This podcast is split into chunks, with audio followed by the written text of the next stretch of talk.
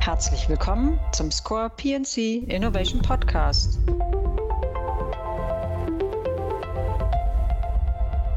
Herzlich willkommen zu unserem zweiten Cyber-Podcast.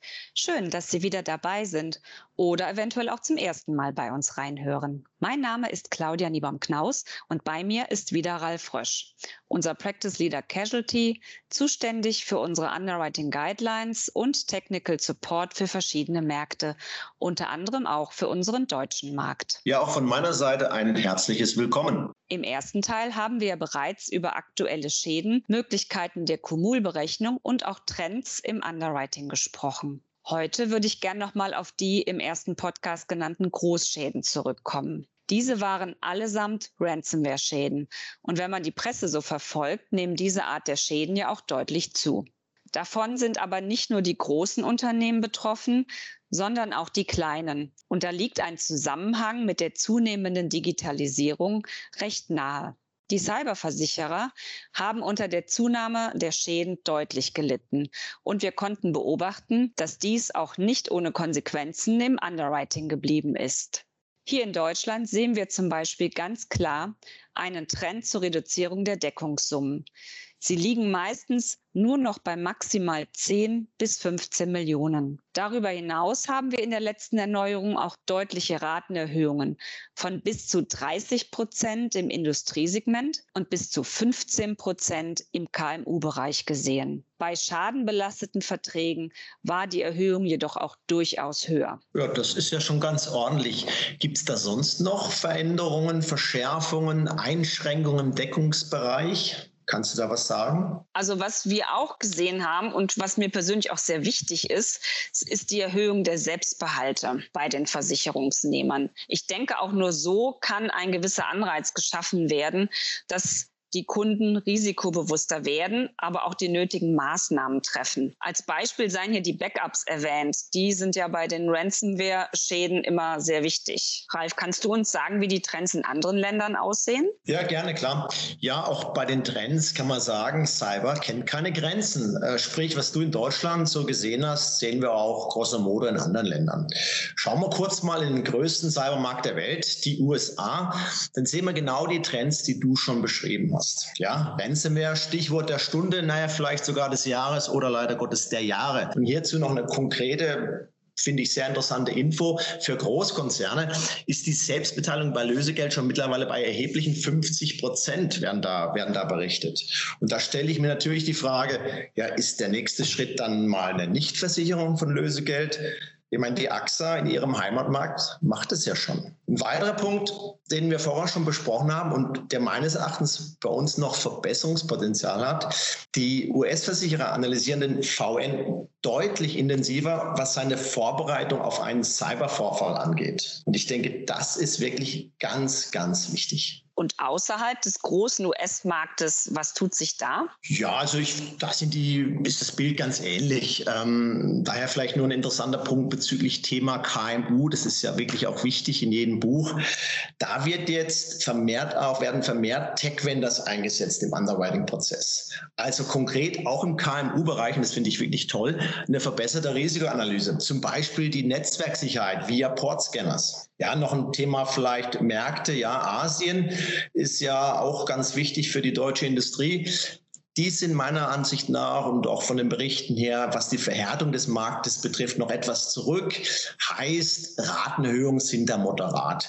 Bei Erfahrung, Schadenserfahrung mit Ransomware gibt es vielleicht 10 bis 15 Prozent obendrauf andere Märkte in Asien, da wichtig, Japan ist hier zu nennen, ähm, da sind die sogar noch stabil, was die Raten angeht. Aber wichtig zu wissen, in Japan wurde historisch nur eingeschränkt eine BU-Deckung angeboten und Lösegeld wurde gar nicht gedeckt. Also kann man sich natürlich auch fragen, ist Japan da ein Modell für andere Märkte? Könnte das zum Beispiel in Deutschland auch so kommen? Was meinst du? Ja, da könnte sich auch in Deutschland in der Tat etwas ändern. Also wir sehen bereits schon Reduzierungen der Sublimite für Lösegeld.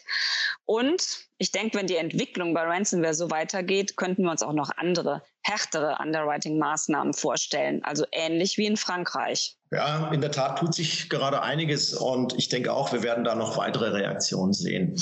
Aber schon jetzt finde ich, die Maßnahmen, die im Underwriting und insbesondere in der Kapazitätsvergabe gemacht werden, angewendet werden als sehr positiv. Wenn ich mir zum Beispiel anschaue, was früher an Kapazitäten angeboten wurden, die locker mal pro Risiko eine ganze Marktprämie im Falle von einem Totalschaden einfach wegwischen konnten, dann war das oder vielleicht ist es sogar noch kein gesunder Markt ich meine, in Anbetracht von diesem unerhörten Schadenpotenzial in Cyber, da sind wir ja alle davon überzeugt, das wissen wir. Da ist doch eine klassische Buchkontrolle unerlässlich. Und dazu gehört nun mal ein vernünftiges Verhältnis zwischen meiner Prämie und den Limiten, die ich anbiete. Da ganz wichtig auch, wenn also jetzt größere Kunden ihre Limiten anpassen, reduzieren, dann ist es natürlich keine Einladung an andere Mitspieler, vielleicht Lücken im Versicherungsprogramm, die sich auftun, bei einem VN aufzufüllen. Und insbesondere dann nicht, wenn solche Risiken nicht im Buch waren und es quasi einfach opportunistische Deals sind, halte ich für falsch. Das heißt, du siehst diesbezüglich vielleicht sogar eine Gefahr für unsere obligatorischen Verträge?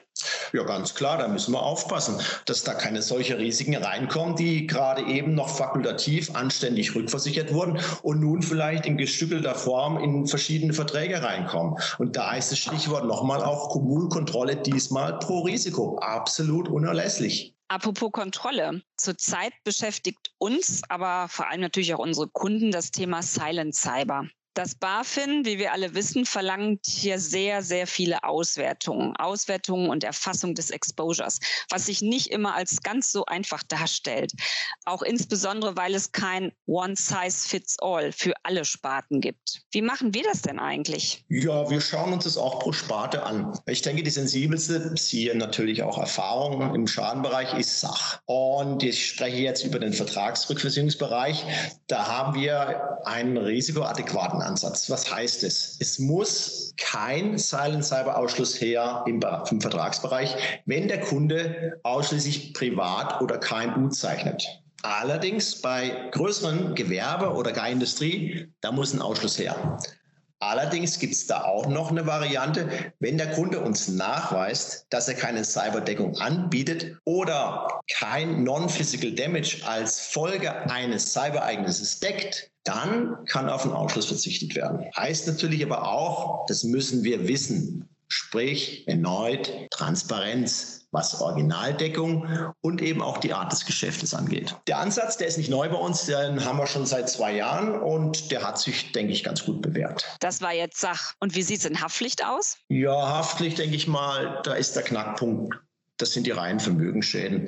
Und da ist ja klar die Frage, ist der an sich vom Deckungskonzept, sind die reinen Vermögensschäden vom Deckungskonzept vorgesehen? Ja oder nein? Falls ja, ich denke da vor allen Dingen an Berufshaftpflicht, dann macht ein Ausschluss wenig Sinn. Aber heißt nicht, okay, machen wir doch so weiter als wie an? Nein, natürlich nicht. Wir müssen das Exposure anschauen und wir müssen es abfragen. Beispiel, Berufsgruppen, die mit sensiblen, personenbezogenen Daten umgehen. Ich meine, da muss das Cybersecurity von diesem Kunden ganz klar ein Kriterium im Underwriting sein. Aber in der Betriebshaftpflicht, da sieht es meines Erachtens etwas anders aus. Hier müsste doch eigentlich ein Ausschuss für reine Vermögensschäden aufgrund einer Cyberattacke vereinbart werden. Aber Personen- und Sachschäden sollten weiterhin versichert bleiben. Oder siehst du das anders? Nee, ich sehe das genauso wie du. Äh, und wie in Sach, denke ich, fahren wir ganz gut mit dieser Politik. Und vielleicht noch ein Wort auch zu unseren Kunden, also gerade große Erstversicherer, mein Eindruck, denken da ganz ähnlich, zumindest was deren äh, Industriekunden betrifft. Und ganz generell würde ich eine einheitliche Vorgehensweise des Marktes an dieser Stelle sehr begrüßen, weil das gibt doch, genau das gibt es Sicherheit für alle Beteiligten. Das ist doch mal wieder ein schönes Schlusswort. Ralf, ich danke dir ganz herzlich für dieses interessante Gespräch und hoffe, dass auch unsere Zuhörer den einen oder anderen interessanten Punkt für sich mitnehmen konnten. Jetzt möchten wir uns bei Ihnen, liebe Zuhörer, recht herzlich für Ihre Aufmerksamkeit bedanken. Schön, dass Sie dabei waren. Und sollten Sie im Anschluss noch die ein oder andere Frage an uns haben, jederzeit gerne. Bis bald und auf Wiederhören.